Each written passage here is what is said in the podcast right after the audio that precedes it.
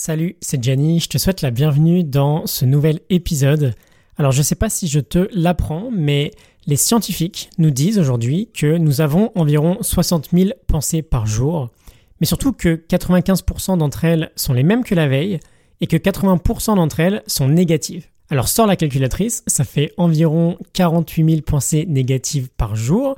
Je pense qu'on est d'accord que ça commence à compter. Mais si je te dis ça, c'est pas pour que tu déprimes, au contraire, c'est pour t'expliquer que bah, si tu es du genre à être pessimiste, à être hyper négatif dans ton quotidien, c'est plutôt normal en fait. Et ce que je vais te partager aujourd'hui, c'est trois exercices pour essayer de changer un peu de mentalité là-dessus et voilà, passer un peu plus du côté de l'optimiste.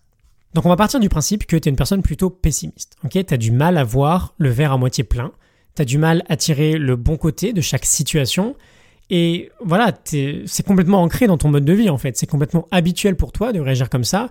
Et tu as peut-être l'impression, et c'est pas terrible comme impression, de pas avoir de chance en fait là-dessus. Ok, as peut-être l'impression euh, d'être né pessimiste, que c'était inné pour toi d'être pessimiste. Alors j'aimerais que tu saches dans un premier temps que bah, tu te trompes en fait. Ok, c'est normal d'être pessimiste parce qu'on a évolué en étant pessimiste. Et d'ailleurs, c'est peut-être un peu grâce à ça qu'on est tous toujours là euh, en vie aujourd'hui. Parce que si on regarde un peu en arrière de notre évolution, je pense que tu vas être d'accord avec moi, le fait euh, d'être conscient de tous les aspects négatifs qui nous entouraient, c'était plutôt important. Ok, il y avait du danger un peu partout.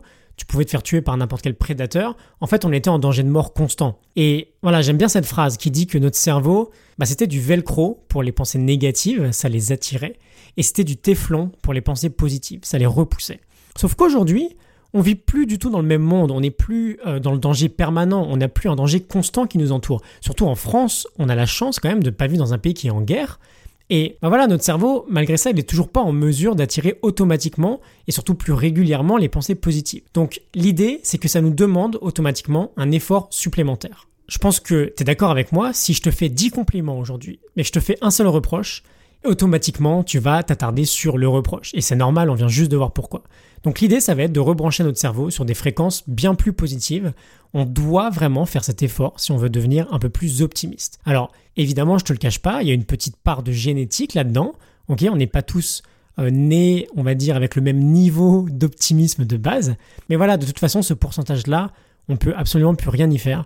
Donc ce qu'on va faire maintenant, c'est s'attarder sur ce qu'on peut contrôler. Et voilà, l'optimisme, ça se développe. C'est pas inné point barre. Non, il y a un certain pourcentage qu'on a euh, défini dès la naissance, mais ensuite on peut le développer, on peut le travailler. Et donc je te propose très rapidement trois petits exercices, tous tirés des livres de Sonia Lyubomirsky, c'est une spécialiste sur l'étude du bonheur. Je te mettrai de toute façon les notes euh, dans la description.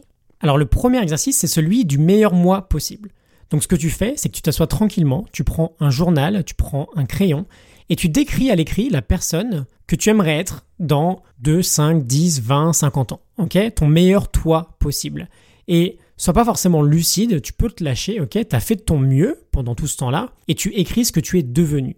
Ensuite, le deuxième exercice, c'est le journal d'objectifs. On va se rapprocher un peu de l'idée du premier, sauf que là, tu vas identifier tes objectifs à long terme, tu vas les diviser en objectifs secondaires et tu vas prendre le temps de les noter. Et donc, par exemple, le premier jour, tu vas écrire ton objectif peut-être à 5 ans, ok, j'aimerais fonder mon entreprise. Puis le lendemain, tu vas décrire une première étape intermédiaire pour y arriver.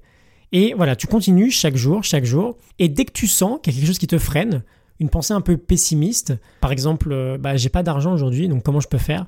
Tu vas essayer d'imaginer des solutions alternatives qui pourraient contrer cette pensée pessimiste. Ça va te remotiver et ça va te forcer à chercher des solutions. Et voilà, on sous-estime énormément le pouvoir de l'écriture.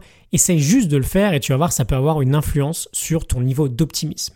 Et enfin, le troisième exercice, tu vas essayer d'identifier systématiquement les pensées pessimistes. Dès que tu as une pensée pessimiste, dès que tu te plains, dès que voilà, tu as une mauvaise pensée, tu prends le temps de la reconnaître et tu la changes immédiatement, tu la remplaces par une pensée un peu plus cool, un peu plus stylée, ça va t'aider à prendre conscience de ton pessimisme et voilà, surtout tu auras déjà fait un grand pas vers la compétence de devenir plus optimiste.